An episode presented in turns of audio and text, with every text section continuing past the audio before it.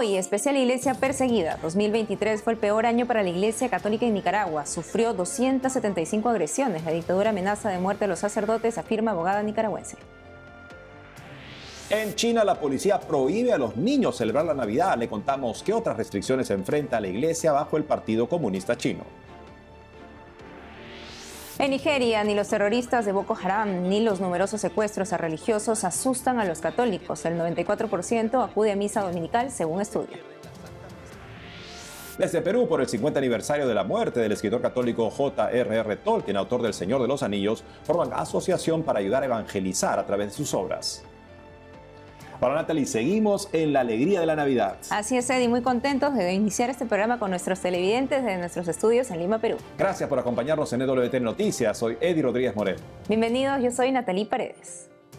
Iniciamos hoy un programa especial con un recuento de los gobiernos que ponen trabas a la libertad religiosa. Uno de ellos es la dictadura de Daniel Ortega en Nicaragua. Para ello hablamos con Marta Molina, abogada y autora del informe Nicaragua, una iglesia perseguida, quien nos contó cómo termina el año para este país. Veamos la entrevista.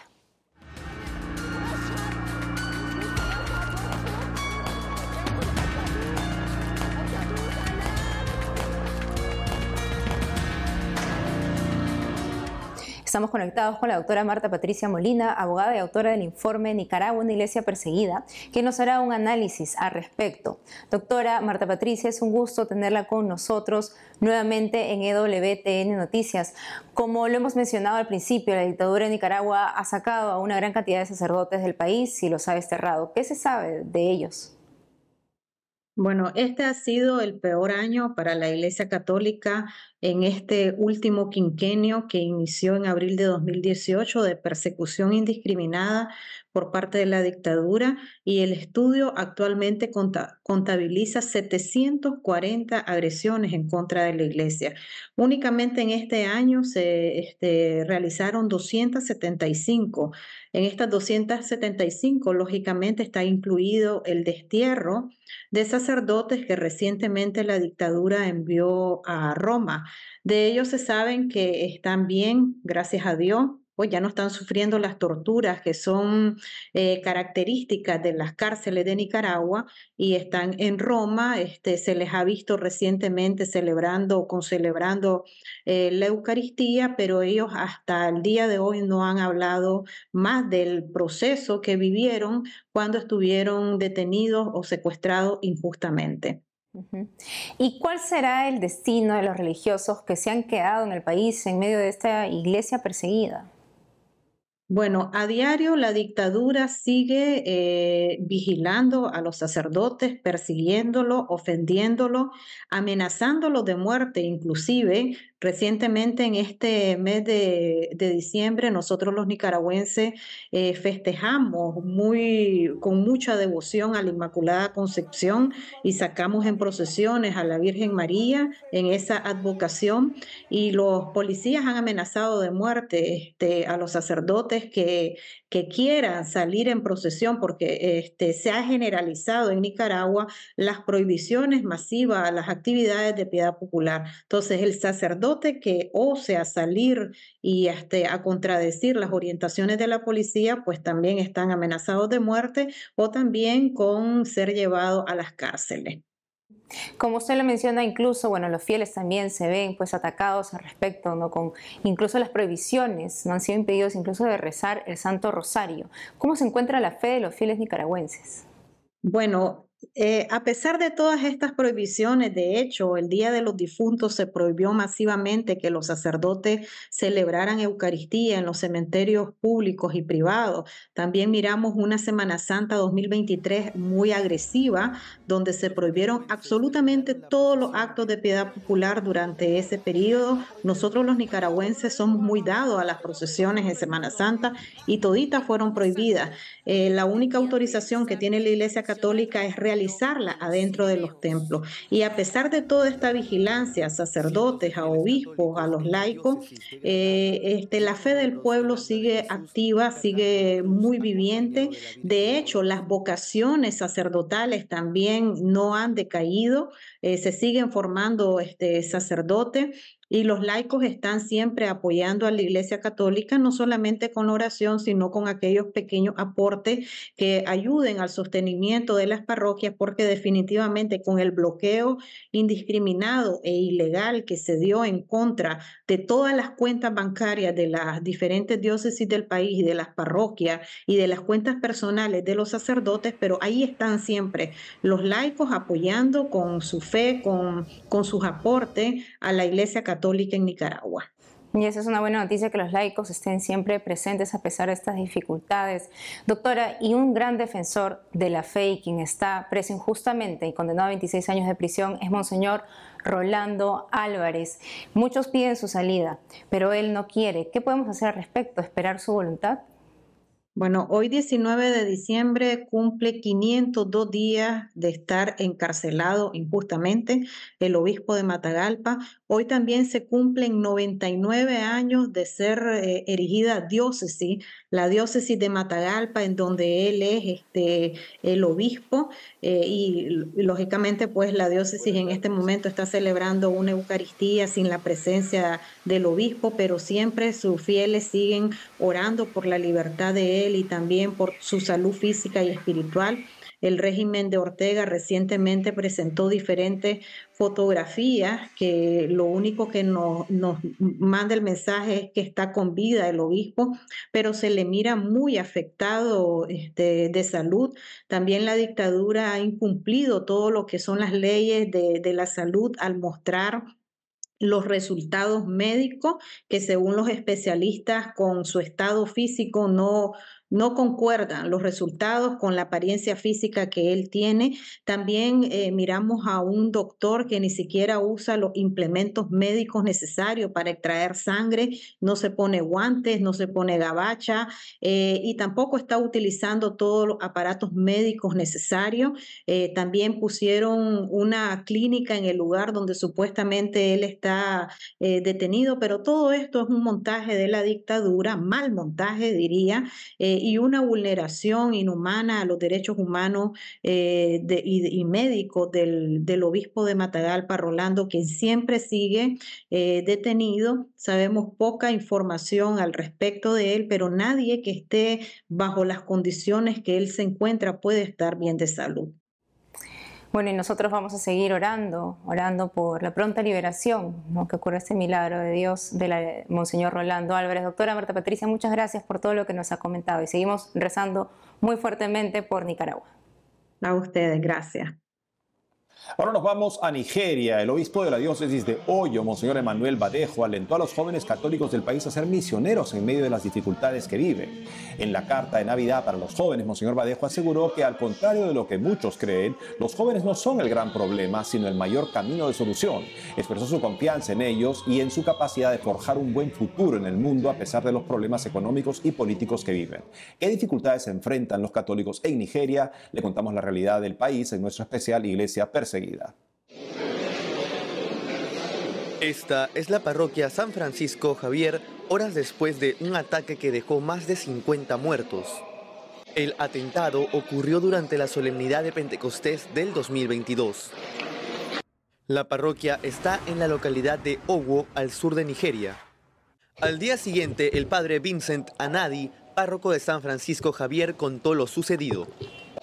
Vi a gente corriendo por la calle, estaba en la ciudad, había conmoción, así que estaba tratando de encontrar un atajo para volver a la parroquia. Fue en ese momento que vi a dos de mis monaguillos que me detuvieron y me dijeron, Padre, Padre, Padre, detente, detente. Vaya a la parroquia. Están matando gente en la parroquia. Durante la celebración de la Santa Misa de Pentecostés, más de cinco hombres armados entraron al templo. Todos en la iglesia estaban corriendo hacia la sacristía y en ese momento estaban entrando nuevamente a la iglesia y disparaban esporádicamente y luego también usaban el dispositivo manual, ya sabes, el explosivo. Las autoridades atribuyeron el ataque a la etnia fulani, quienes pretenden el control de las tierras. Medios de prensa pensaban que se trataba del Boko Haram, terroristas que quieren que el país siga el Islam. Hasta hoy no está claro quiénes fueron los perpetradores. En cuanto a las religiones que se profesan en Nigeria, el territorio está dividido. Al norte predomina la religión islámica, al sur la mayoría son cristianos. De los más de 210 millones de nigerianos, el 53% son musulmanes, el 31% cristianos protestantes, el 15% católicos y menos del 1% practica religiones tradicionales de África. Kinga Shearstead, jefa de proyectos de Nigeria de la Fundación Pontificia Ayuda a la Iglesia Necesitada, nos cuenta por qué el odio a los católicos. Como en el norte empiezan a haber mm, conversiones al cristianismo, al catolicismo, muchos musulmanes les perturbe, les, les perturbe la verdad y yo creo que es una de las razones por la cual persecutan a los cristianos en el norte de Nigeria. Muhammadu Buhari, ex militar musulmán, es el nuevo presidente de Nigeria desde febrero de este año, elegido en medio de actos de violencia. Su religión hace más difícil a los católicos tener protección del gobierno contra actos terroristas. Los terroristas del Boko Haram son los principales enemigos de la iglesia en Nigeria. Ven la expansión del catolicismo como una amenaza a su objetivo del Islam como religión primigenia. Odian en especial a los que dejan el Islam por la fe católica. En los últimos 10 años, el Boko Haram secuestró y asesinó a sacerdotes, religiosas, niñas. La mayor parte de los crímenes quedaron impunes. Una de las cosas que a mí me ha impresionado es eh, en el norte de Nigeria hay que saber que no hay muchos psicólogos profesionales, ¿no? Es el sacerdote que tiene que atender a las víctimas y hay muchísimas víctimas que son sumamente traumatizados, por supuesto, por todo lo que han vivido, lo que han visto, lo que viven el día al día. Que lo que intentan es abrir esa como espiral de violencia, quebrarla, ¿no? Para que alguien que ha sido atacado, que ha sido agresado, que ha perdido toda su familia, no vuelva a caer en la tentación de, violencia. Nigeria es el país donde la mayor cantidad de católicos va a misa al menos una vez por semana, según el Centro de Investigación Aplicada en el Apostolado de la Universidad de Georgetown. El 94% de los 30 millones de católicos nigerianos no se pierden la Santa Misa Dominical. Los nigerianos son una gente súper alegre. Eso es algo que siempre me ha impactado, me ha impresionado, porque dentro de todos los mm, la persecución que viven, de todas las dificultades que viven, siguen con una alegría impresionante. No sé si está eso liado a su fe profunda que tienen, pero por eso también los domingos van alegremente a la iglesia. Para ellos ir a misa es una cosa súper importante. De hecho, en el norte eso también quiere decir peligro, porque, em, por supuesto, se saben las horas de la misa, se saben cuándo los cristianos van a misa y por eso puede ser un, un sitio de ataque, ¿no? Son ellos. La Fundación Pontificia Ayuda a la Iglesia Necesitada realiza por cuaresma una campaña de ayuda a Nigeria. Buscan financiar medios de seguridad como alarmas y transporte para los consagrados. También quieren ayudar a la iglesia a implementar una nueva cultura de diálogo. Empezar ya con los niños, dialogar, los cristianos con los musulmanes que juegan, no sé, fútbol juntos, las mujeres que hagan cursos de, no sé, de talleres juntos, ¿no? Pero también a nivel de un obispo con un, imán para eh, construir la paz mediante el diálogo. El 12 de marzo último, el arzobispo de Abuja, Monseñor Ignatius Caigama, pidió en su homilía para acabar con la violencia, destruir las ideologías que separan a los nigerianos. Tienen como incondicionales intercesores a Nuestra Señora de Nigeria, patrona del país, y su querido beato, el sacerdote Cipriano Iwene. En China, la Navidad fue prohibida en Baoding, una provincia con gran presencia de católicos cerca de la capital de Beijing. En Nochebuena, niños y adultos fueron impedidos por una gran presencia policial de ingresar a la Catedral de los Santos Pedro y Pablo, sede de la diócesis de Baudín. Además, ordenaron cerrar todos los negocios ubicados cerca de la iglesia y no se permitieron ventas ni promociones navideñas. ¿Por qué el gobierno hace esto? En nuestro especial de la iglesia perseguida en el mundo le contamos cómo viven los católicos en este país. De rodillas. Así suplicaron los católicos chinos de la diócesis de Datong que el alcalde de la provincia de Shanxi detenga la demolición de la casa sacerdotal y convento de religiosas que por más de 100 años ha contado con todos los permisos para funcionar. La policía de Shanxi no tocó el templo principal de esta parroquia, la histórica Catedral del Sagrado Corazón de María. Se salvó temporalmente porque es enorme y su demolición llamaría demasiado la atención. Ocurrió el pasado 22 de febrero. Desde 2005, la diócesis de Datong no tiene obispo, aunque es una de las comunidades católicas oficiales reconocidas por el Partido Comunista Chino, partido político que gobierna la República Popular China y el responsable de que las autoridades hayan aumentado la presión sobre los cristianos, con detenciones y cierre forzoso de iglesias, según detalla el informe de ayuda a la iglesia necesitada sobre los cristianos oprimidos por la fe entre el 2020 y 2022. La religión predominante en China es el taoísmo, la cual enfatiza la veneración de la naturaleza y de los ancestros. A esta le sigue el budismo, luego catolicismo y el protestantismo. Los católicos en China representan casi el 1% de la población del país, en una nación de más de 1.400 millones de habitantes. El cristianismo es visto como un símbolo de un llamado imperialismo cultural. Fray Eduardo Flores, vicario episcopal para la colonia china en el Perú, explica. La, vivencia de la fe, a pesar de los esfuerzos que se está haciendo desde la Santa Sede, todavía exige un poquito más, ¿no? Porque la persecución, las limitaciones para la vivencia de la fe de los sacramentos todavía existe de manera bastante fuerte. En el 2018, la Santa Sede y la República Popular China firmaron un acuerdo provisional por el cual el Vaticano reconoce a los obispos nombrados por el gobierno chino en manos del Partido Comunista. Un crítico crucial del acuerdo es el cardenal Joseph Zeng, obispo emérito de Hong Kong. El purpurado es uno de los más abiertos críticos del gobierno comunista chino y de su represión contra la Iglesia Católica. Fue apresado durante algunas horas el 11 de mayo del 2022 y luego liberado por la presión internacional. El cardenal Zeng ha denunciado casos de violación de derechos humanos por parte del régimen chino hacia cristianos y otras minorías religiosas en su país. ¿Cómo es la vida de los católicos en China? Como la intervención política era bastante fuerte eh, en la Iglesia Católica, surge un fenómeno bien especial dentro de la, la vida de la Iglesia, que es la Iglesia underground o la iglesia bajo tierra, si se quiere hacer la traducción, ¿no? Es la iglesia eh, que va a ser, vamos a decir así, fiel a, la Santa Sede, fiel al Papa, frente a la iglesia eh, patriótica, ¿no? O la iglesia que era dirigida y eh, movida, ¿no? Por, por el gobierno chino. La iglesia subterránea o no oficial está conformada por católicos chinos que son fieles a Roma y rechazan unirse a la llamada Iglesia Patriótica.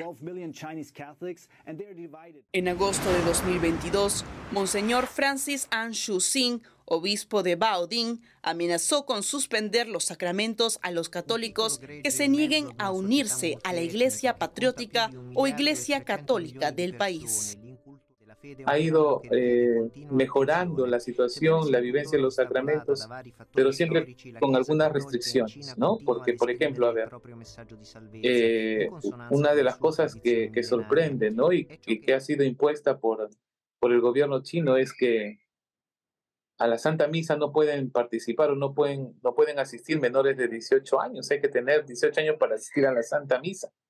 De acuerdo a Fray Eduardo, solo 50.000 chinos reciben el sacramento del bautismo al año, en comparación con los millones de habitantes en el país.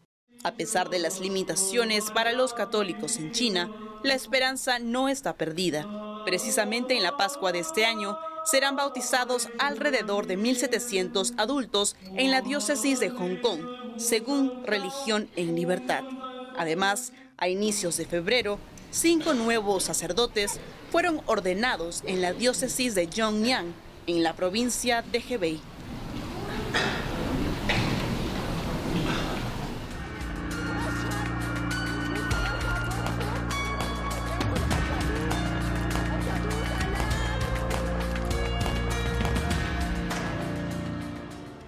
Hacemos una pausa, pero al volver, desde Perú, por el 50 aniversario de la muerte del escritor católico J.R.R. Tolkien, autor del Señor de los Anillos, forman asociación para ayudar a evangelizar a través de sus obras. Regresamos con más noticias con Enfoque Católico.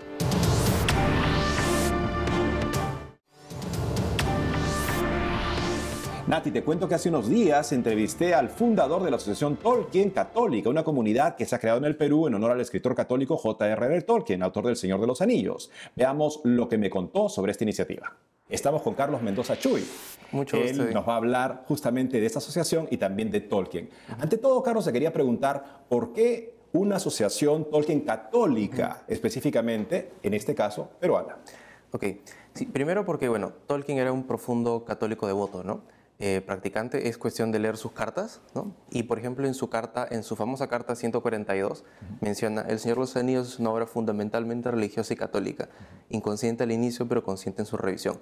Por lo tanto, desvincular la fe y la esencia de católica del autor sería perder justamente la esencia de la historia. ¿Qué puede uno encontrar, por ejemplo, en estas obras que nos dicen algo más sobre ese fondo y motivación principal católica de este autor? Por ejemplo, en las cartas vemos su devoción al Santísimo Sacramento. ¿no? Él menciona que eh, la única cura para un corazón deprimido y decaído es la, es la Eucaristía. ¿no? La confesión, este, constantemente a sus hijos les dice que vayan a, a, a comulgar, a confesarse. ¿no? Su devoción a la Santísima Virgen María. ¿no? Por la cual él menciona que de ella procede toda su escasa eh, noción de belleza y majestad. En la biografía espiritual, tanto como en las cartas, menciona también su devoción a Santa Bernadette de Lourdes. ¿no? ¿Puedes hablar de la influencia que tuvo Tolkien en la conversión de Lewis? Sí, claro. C.S. Lewis este, era ateo, ¿no? Él tenía un grupo este, con Tolkien que se llamaban los Inklings, ¿no? Compartían su propia literatura, ¿no? Y Tolkien mismo dice que si no fuera por Lewis, él no hubiera acabado El Señor de los Anillos.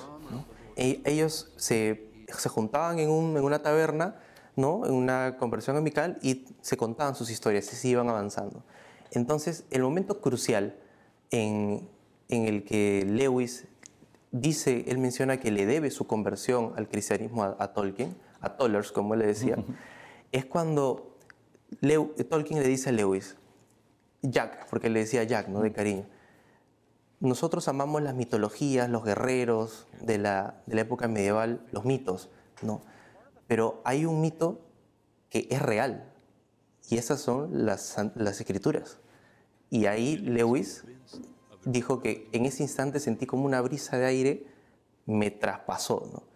Y comenzó a creer progresivamente en Dios y luego en Jesús. Háblanos ahora de la asociación Tolkien Católica Peruana. ¿Desde cuándo existe y cuál es su objetivo? La, nuestra asociación existe desde el 25 de marzo, okay. fecha en la que se destruyó el anillo único, fecha coincidentemente de la encarnación. Ah, y algunos, algunos estudiosos dicen que también puede ser la fecha de la crucifixión. ¿no? Esas fechas no son coincidencia en Tolkien. El 25 de, de, diciembre, la fecha de Navidad, es la fecha en la que la comunidad del anillo sale de Rivendell. Tolkien lo pensó, específicamente eso. ¿no? Y existe desde esta fecha porque justamente coincidió con la fundación de una asociación amiga nuestra, que es la Asociación Tolkien Católica Española, que justamente somos afines en algunas este, motivaciones. ¿no? Ahora, ¿por qué nació? Porque muchos hablan de, del legendarium de Tolkien, es decir, todo el mundo que rodea al Señor de los Anillos, pero pocos hablan de la parábola del Señor de los Anillos, cómo los valores cristianos de amor, amistad, sacrificio, eh, dar la vida por los amigos, una entrega por la misión, ¿no? están implícitos en la historia y Tolkien mismo lo dice. ¿no? Él eh, ocultó todo rito oculto en la historia porque los valores católicos están implícitos dentro de ella. ¿no? Justamente por eso es, creada. ¿no? Y la misión es, como, como menciono, primero, evangelizar, llevar al Señor Jesús a los demás a través de los escritos de J.R.R. Tolkien. ¿no? Eh, formar una gran comunidad de diferentes espiritualidades ¿no? que podemos compartir todo lo relacionado al universo de, de Tolkien, del Legendarium.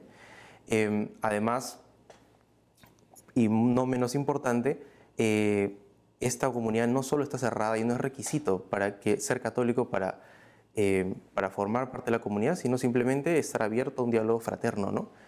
Como conversaban Lewis y Tolkien, ¿no?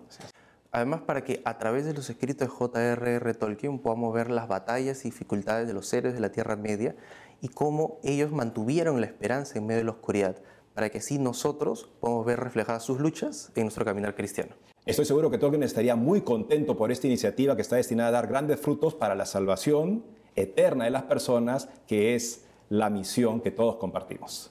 Sí, justamente el 28 de diciembre tenemos el segundo encuentro de la Asociación Tolkien Católica Peruana en la parroquia San Juan María Vianney, en Magdalena, en, la avenida Javier Prado Oeste, ¿no? Y están todos invitados a poder, a poder este, eh, compartir este momento, ¿no? Desde las seis y media hasta las 10 de la noche, ¿no? Excelente. Entonces, todos los que están en Lima, Perú o en sus alrededores pueden participar de este segundo encuentro el 28 de este mes en la parroquia San Juan María Bené Magdalena. Gracias, Carlos Mendoza, por habernos ilustrado sobre todo esto. Muchas gracias. Amigos, hemos llegado al final del programa. Ha sido una alegría estar nuevamente con ustedes. No dejen de seguirnos en las redes sociales y también de lunes a viernes a las 12 del mediodía hora de Miami en Radio Católica Mundial y su programa Más que Noticias con un servidor. Hasta entonces.